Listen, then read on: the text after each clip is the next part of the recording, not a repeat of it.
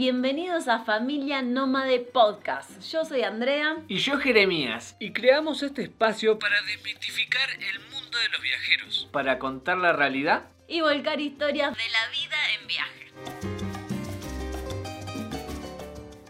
Hola amigos, bienvenidos a un episodio más de podcast. Hace rato que no estábamos por acá porque la verdad es que no teníamos tanto tiempo, pero entramos en un periodo para empezar a tener tiempo para crear este tipo de contenido. Sí, como todos sabrán, la noticia del día o del momento es el tema del coronavirus, la cuarentena eh, en algunos casos obligatoria y en otros casos no, no es obligatoria, pero hay que respetarla igual por prevención. Así que nosotros nos encontramos en cuarentena preventiva.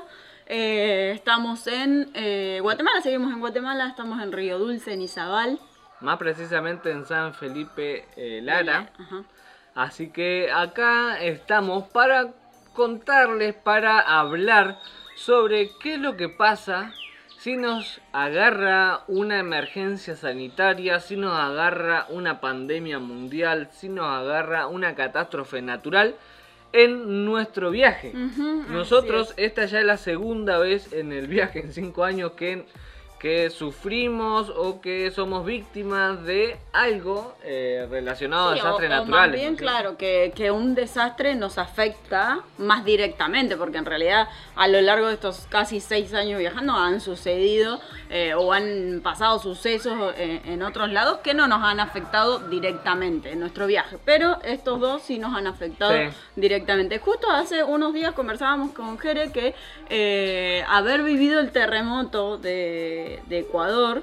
Eh, nos Porque eso, eso, eso, fue lo, la primera que nos pasó, que en el 2016 en Ecuador hubo un terremoto el más grande de los últimos 40 años en ese país, que la verdad que destruyó eh, muchísimas ciudades de la costa ecuatoriana y nosotros estábamos muy cerquita, estábamos a solo 100 kilómetros del epicentro. que hablando con, con, una geóloga, amiga nuestra, eh, Gra, ya, la nombramos muchas veces. Dice que le da pena. Dice que le da vergüenza. Eh, nos contaba que 100 kilómetros son eh, para un terremoto en 8 segundos, 6 segundos, no es nada. Eh, entonces sí, estábamos muy cerquita de ese epicentro. Fue un terremoto muy grande de 8.1. Duró 2 minutos, una eternidad. Y la verdad que, que el haber vivido eso y las acciones que tomamos respecto a ese, a ese evento tuvo muchísima influencia en lo que vivimos hoy, digamos, con el tema del coronavirus, ¿no?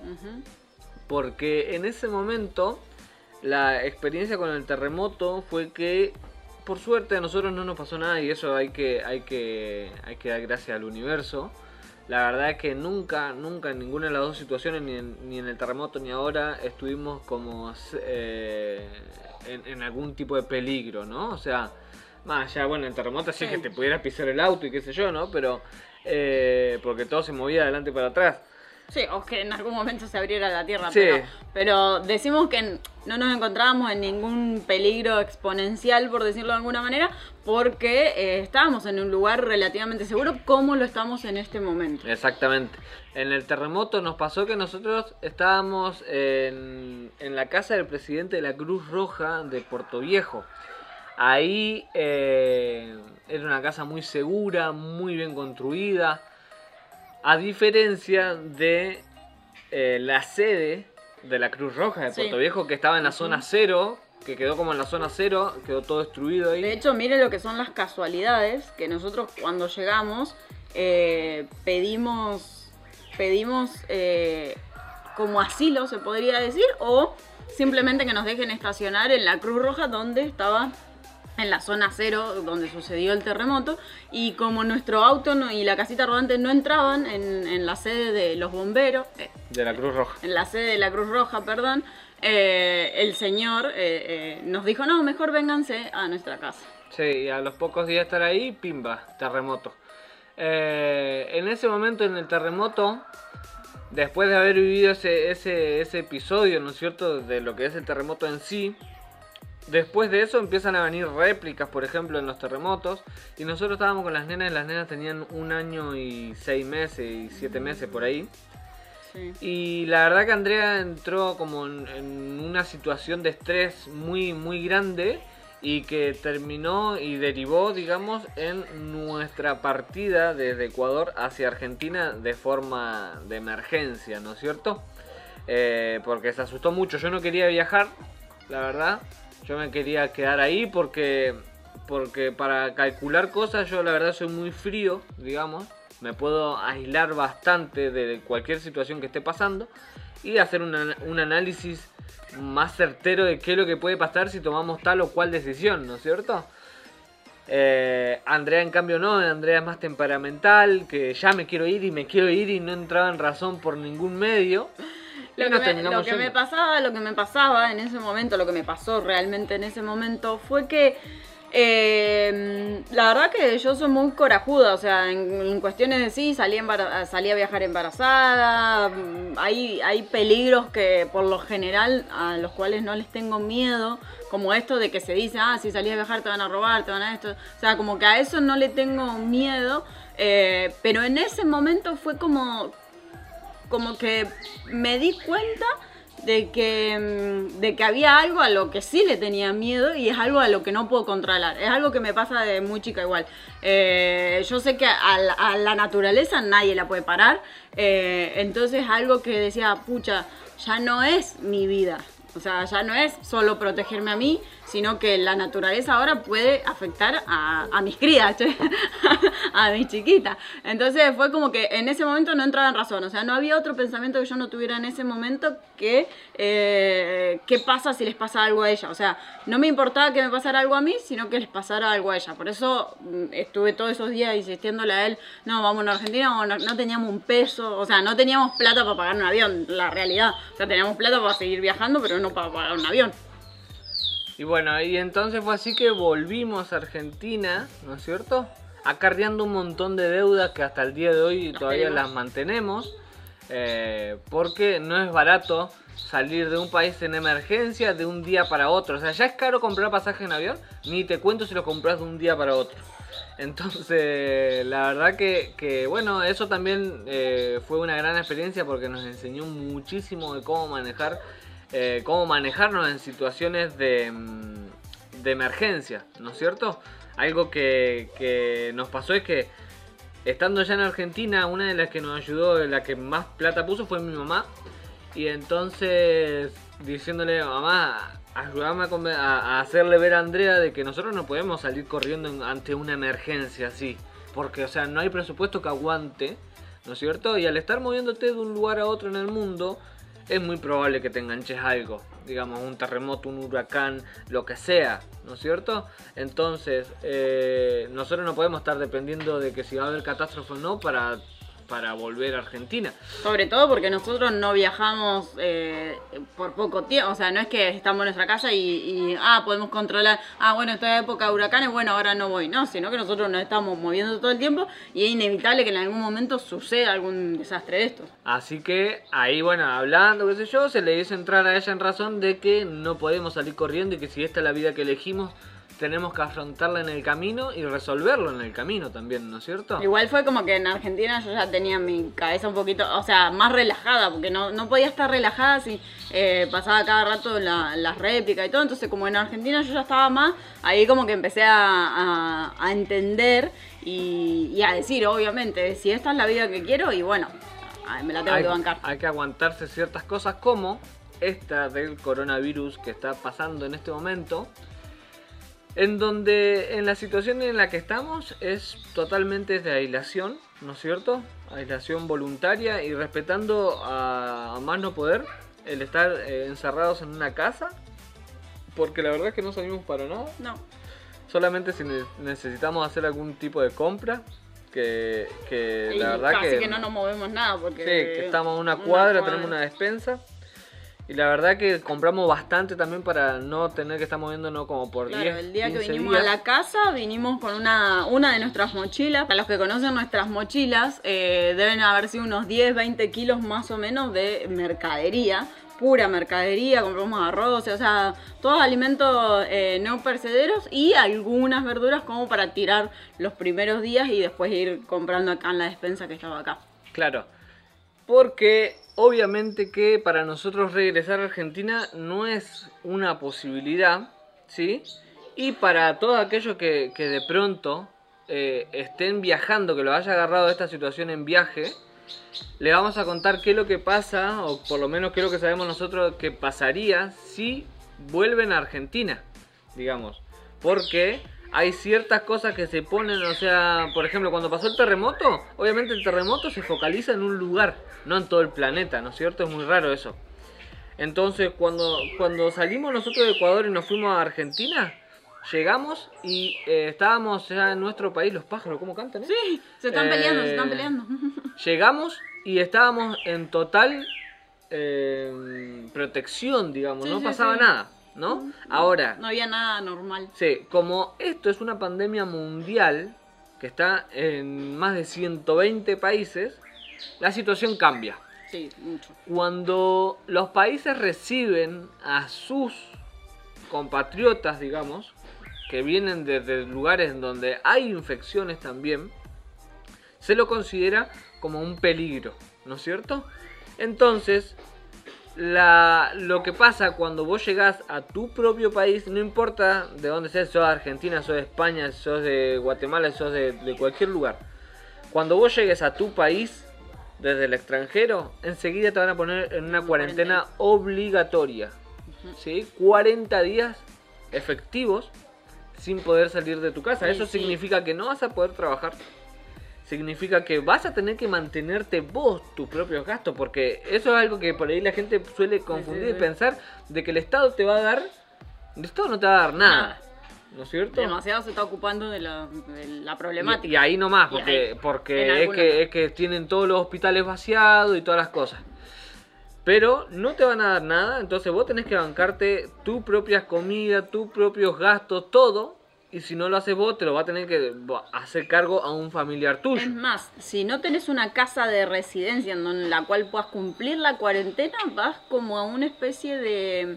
No, tenés dos opciones. Podés ir a la casa de un familiar que te reciba. Exacto. O te vas a un lugar común donde están Están todos, todos donde están todos los que le están haciendo cumplir eh, cuarentena, cuarentena obligatoria, obligatoria. Que son personas que no tienen un lugar de residencia o personas que han violado la cuarentena. Exacto. Digamos. Andan en la cacería de los que no cumplen Claro. la cuarentena obligatoria. Entonces ahí, ahí es donde van a parar todo y lo hacen cumplir 40 días efectivo, ¿no es cierto? Y obviamente que en ese lugar también tenés que poner plata, ¿eh? O sea, no es que el Estado te va a dar, ahí no te va a dar nada. Eh, Este, este, este caso más bien es de los países en los cuales tenemos más contacto, como por ejemplo Argentina, sé que Ecuador también estaba tomando la misma, eh, el mismo control, y Guatemala. Después, eh, no sé si en otros países se estará haciendo la misma sistema, el mismo sistema. Hay países que no, como México. México está como, como que te toman la temperatura y bueno, pasás y ya está. Sí. Pero en países que han cerrado su frontera y que solamente dejan entrar a nacionales, está pasando eso. Sobre todo si venís de países donde hay infección, ¿no es cierto? Sí. Eso es lo que eso es lo que va a pasar si volvés en este momento para Argentina. ¿Por qué, ¿Por qué mencionamos esto? Porque hay muchas, hemos visto muchísimos casos de viajeros que Casi la mayoría, te que digo. todos se quieren volver a sus casas ante esta situación. Y nosotros entendemos de que, de que por qué es que se quieren volver a su casa, porque nos pasó lo mismo, le pasó lo mismo a Andrea durante el terremoto. Pero en este momento eso no es la mejor opción, porque incluso si esos viajeros están viajando con vehículos, Más difícil. más difíciles todavía, porque tu vehículo lo tenés que dejar en un depósito fiscal, el cual tiene un costo. Si no lo dejas en un depósito fiscal, el vehículo pasa a, pasa a quedar ilegal en un país y después para sacarlo te sale más caro de lo que sale el vehículo. Entonces hay muchas cosas que eh, evaluar a la hora de decir, bueno, me voy a ir a, mi casa, me vuelvo a mi país o, me quedo en el país donde me haya agarrado la cuarentena. Es más, pensándolo en frío, eh, o, sea, hoy que lo puedo pensar en frío, ya con este aprendizaje en la mochila, eh, yo haría una lista, una lista de pros y contras, con la cabeza fría y diciendo, bueno, a ver, que, ¿cuál es la situación? Listo, la, la, la, pandemia es mundial, las reglas se tienen que cumplir acá o en la China o en Argentina. Se tienen Pero en algunos lugares más flexible que otros. O sea, bueno, nosotros acá podemos salir, si volvemos a Argentina nosotros no podríamos salir, exacto, exacto. Eh, y una lista. Entonces, listo, la lista dice eh, cuáles son los contras. Y tengo el auto, tengo que meterlo en el depósito fiscal. ¿Cuánto me sale el depósito fiscal? Tanto. Eh, me tengo que mover. En, algunas, en algunos países no están cerradas las, las rutas, entonces no puedes moverte desde donde estás hasta el depósito fiscal. como, lo, como está pasando ahora en Colombia. Por ejemplo, en Colombia no se pueden movilizar. Entonces tampoco podrías moverte de donde está tu vehículo hasta el depósito. Em, después que llegar a Argentina y eso, o sea, tenés que estar eh, encerrado. Así que habría que hacer una lista y creo que son más los contra que los pro de quedarte donde estás, quietito, viendo la, posibilidad y, y relajando un poquito la cabeza porque esto va a durar un buen tiempito. Amigos, recuerden seguirnos en nuestro canal de YouTube donde les mostramos guía de viaje de los lugares por donde vamos pasando. Y en Instagram vamos publicando todo lo que hacemos día a día y subimos unas lindas fotos de los lugares para que se inspiren y se animen a visitarlos. Y en cualquier red social recuerden que nos encuentran como familia nómade. Los esperamos a todos por ahí. Bueno, pero ante este caso, ¿no es cierto?, de coronavirus y cómo se está moviendo la pandemia, y, teniendo en cuenta lo que hablábamos en el bloque anterior, el tema de qué, eh, qué es lo que va a pasar si vos te volvés a Argentina, hay dos situaciones, o sea, que vos seas un viajero, digamos así como nosotros que viajamos por largo tiempo y que nos fuimos ya definitivamente de nuestro país, o que estés de vacaciones, ¿sí? Si estás de vacaciones, la verdad que, que una mala, primero una mala decisión de haber salido porque si estás de vacaciones, te tuviste que salir 15 días antes, 20 días antes, un mes, y esto ya estaba, ya estaba a punto caramelo para explotar. Entonces, primero, para aprender para el futuro, es que si está pasando algo así, es mejor reprogramar los, las fechas y todo. Y eh, y no viajar ante estas emergencias, ¿no es cierto? también nos enteramos de mucha gente que estaba de viaje por trabajo y se tuvo que quedar. También, también ahí tenés. Pero bueno, ahí ahí zafa esa persona. porque a esa persona se le la, empresa le paga todos los gastos, pero a quien salió de vacaciones se lo tiene que costear ellos mismos. Entonces, para vos que estás de vacaciones y estás pagando, y la próxima vez decís, bueno, no, mira, antes está por estallar todo esto, mejor me quedo guardado en mi casa. Porque, eh, ya te digo, si te repatrian, ¿está bien dicho esa palabra? Bueno, mm. si, te, si el Estado argentino te pone un avión para traerte en un vuelo de emergencia, un vuelo humanitario. Hace días de los argentinos que estaban en Perú. Si te traen, te vas a quedar clavado 40 días adentro de tu casa. Sí. Entonces, a evaluar esas cositas antes de salir de vacaciones. Con los riesgos de que te vas a subir a un avión con un montón de personas que han andado en tránsito. O sea, eso, esa es una de las cosas que yo más evalué. El día que nosotros nos dijeron, ¿qué pasa chicos si, si les ponemos una, o sea, si Argentina les pone un avión para volver, ¿ustedes se vuelven? Y como que nosotros dijimos, ¿qué onda? No, mira, la verdad que la, hoy en este momento yo me siento más segura acá en donde estoy sin estar en contacto con nadie que haya andado en tanto movimiento, porque te subí a un avión con un montón de personas que han andado por ahí. Que no sabes qué pasa. Claro. Entonces, en esta situación lo mejor es quedarte en donde te haya agarrado. Y no desesperarte por quererte volver y qué sé yo. Sí, vas a tener más gasto, evidentemente, ¿no es cierto? Eh, el tema de, de pagar más de alquiler, el tema de pagar más de comida y todas las cosas.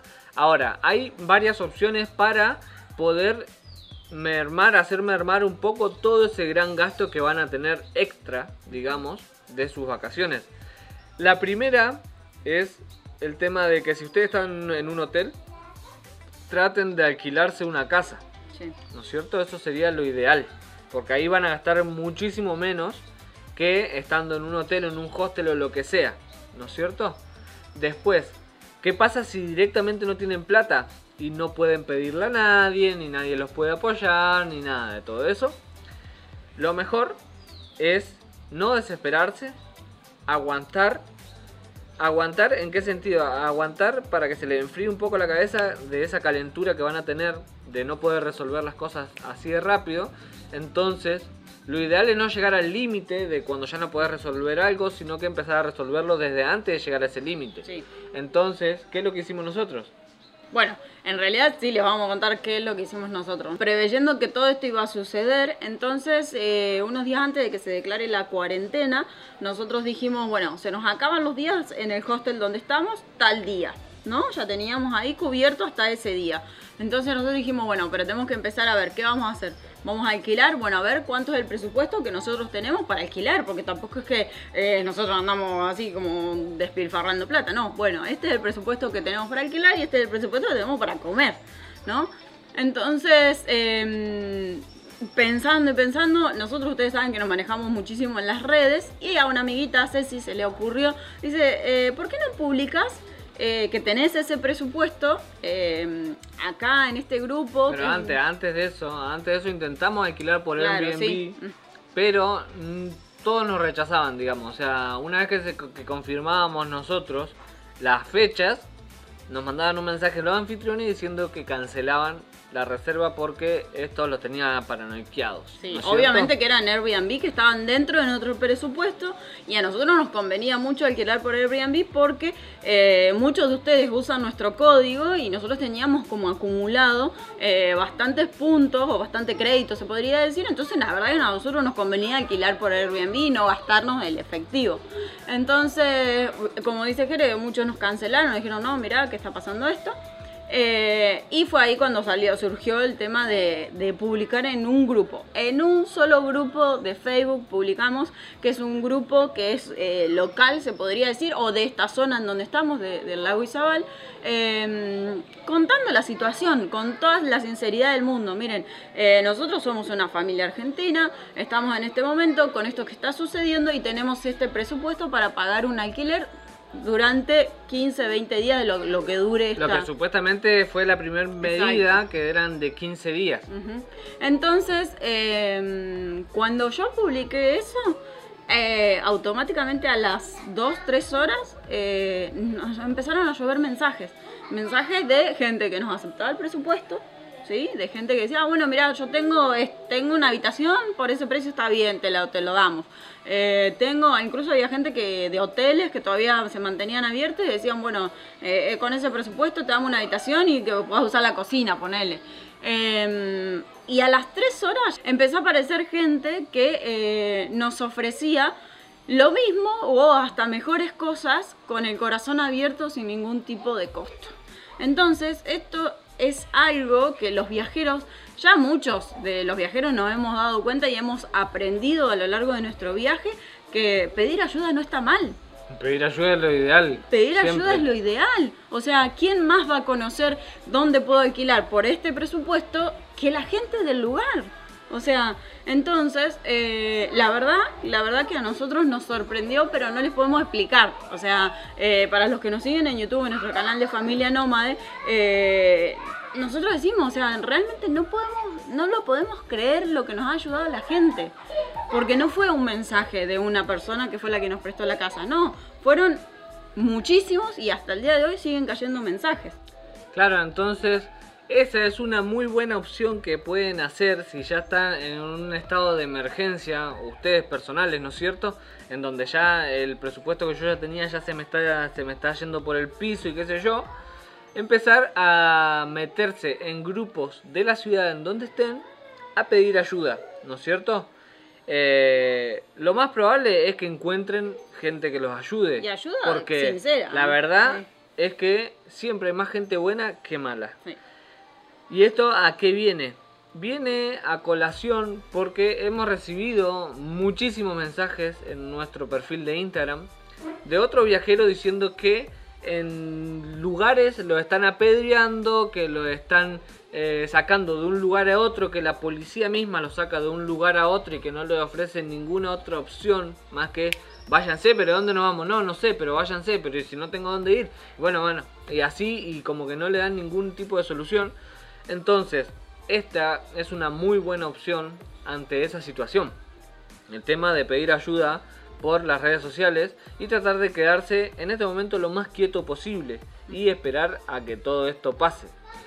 Quien te esté ayudando va a estar totalmente consciente en la situación en la que te está ayudando, en una situación en donde no se sabe qué medidas van a ser las próximas. Acá, por ejemplo, en Guatemala, eh, el plan era de, poner una cuarentena de 15 días, digamos, de aislación, a revisión a los 7 días. En ese momento que se puso, había 6 infectados y un muerto. Y ahora hay más de 20, creo que 20, 20 infectados hay ahora. Entonces, para mí es que esa medida se va a extender más tiempo. Van a ser más de 15 días, ¿sí? Y eh, entonces, quien te está alojando sabe que esta situación también se puede prolongar, ¿no es cierto? Entonces, como ya todos sabemos que se puede prolongar, también todos estamos más tranquilos de decir, bueno, nada, si se prolonga, se prolonga y ya está, ¿no es cierto? O sea, ¿qué le vamos a hacer? No, la culpa no es nuestra y, y entonces tenemos que tratar de colaborar lo que más se pueda en eh, esta medida de quedarse en aislamiento, digamos, ¿no? En las redes sociales había mucha gente que decía, bueno, no, pero si yo recibo a un viajero, eh, me puedo agarrar la enfermedad, o sea, eh, yo en una historia dije, o sea, por favor, si tienen un lugar, reciban a los viajeros o reciban a la gente, ayuden, me parece que, que es lo mejor. Eh, y la gente reaccionó así, poca, poca gente reaccionó así, pero reaccionaban diciendo, no, pero ¿cómo le voy a abrir la puerta a un extraño? Miren si está enfermo, voy a enfermar a mi familia por recibir a alguien. A ver, yo le voy a contar algo a, esa gente que quizás también nos está escuchando y puede llegar a pensar de esta manera, que son todas eh, opiniones válidas y pensamientos válidos. Por lo general, los viajeros, los viajeros, yo hablo de los viajeros, estamos mucho tiempo en un lugar o sea, mucho tiempo en un mismo lugar, sobre todo los que viajan en vehículo, viajan de una manera muy lenta, muy relajada. Eh, también había gente que decía, no, pero han estado en contacto en shopping, en no sé qué, no sé cuánto. Pero eso todos.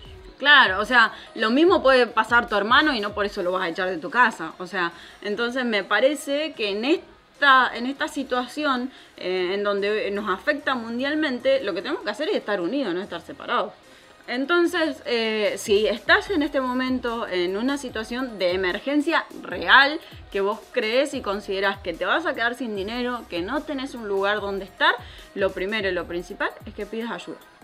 Y aparte también, eh, si, si la gente te toma como un potencial peligro, tratar de hacer un mapa para atrás de los lugares que estuviste, si estuviste con alguna persona que, que pueda tener el coronavirus, porque el coronavirus es una enfermedad que se transmite de manera directa. Y contarlo también en el post para generar una tranquilidad en la gente local que lo pueda estar leyendo porque es esa la gente que te va a ayudar, es esa la gente que tiene miedo, ¿no es cierto? De que uno de hecho, nosotros contamos que hacía dos meses y, y, piquito que estábamos acá en Guatemala. Claro, como para que se este entienda, y entonces ahí que se entiende de que, de que no traemos el virus, ¿no es cierto?